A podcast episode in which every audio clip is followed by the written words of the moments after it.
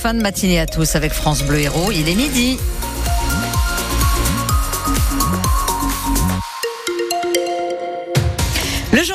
Salam Daoui et vos difficultés de trafic sur l'A75, je vous le rappelle, à hauteur de Clermont-Lérault en direction de l'Odève, c'est-à-dire en direction du nord. Pour l'instant, l'autoroute A75 est fermée à la circulation, sortie obligatoire à la sortie 57, puisqu'après les manifestations d'agriculteurs, le bitume doit être refait et c'est justement euh, ce qui est en train de se produire. Donc, euh, une déviation a été mise en place.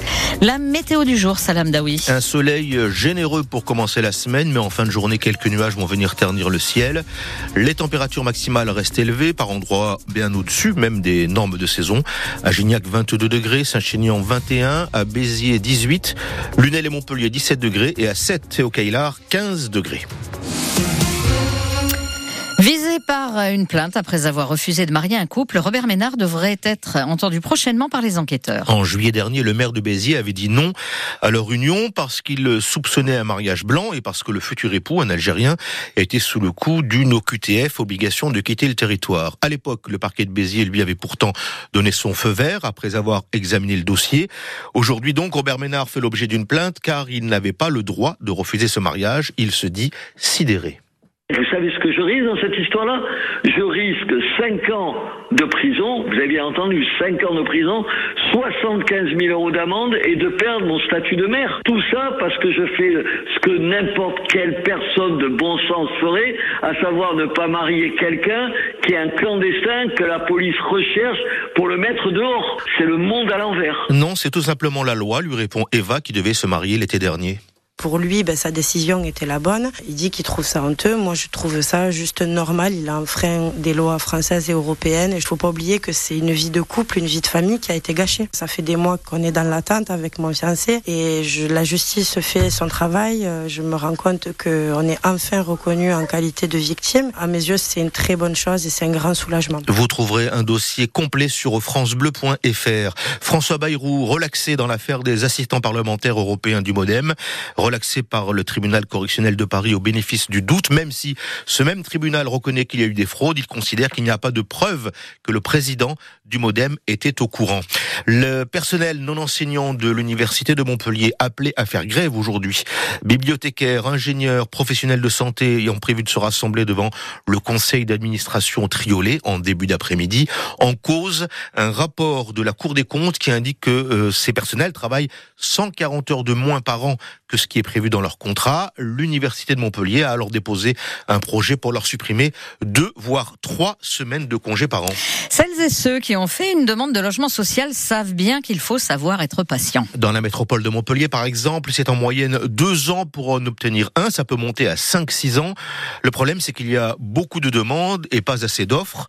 Aujourd'hui, la loi oblige les communes à construire entre 20 et 25% de logements sociaux, mais elle est loin d'être respectée. Tour d'horizon dans la métropole de Montpellier avec Claire Moutarde.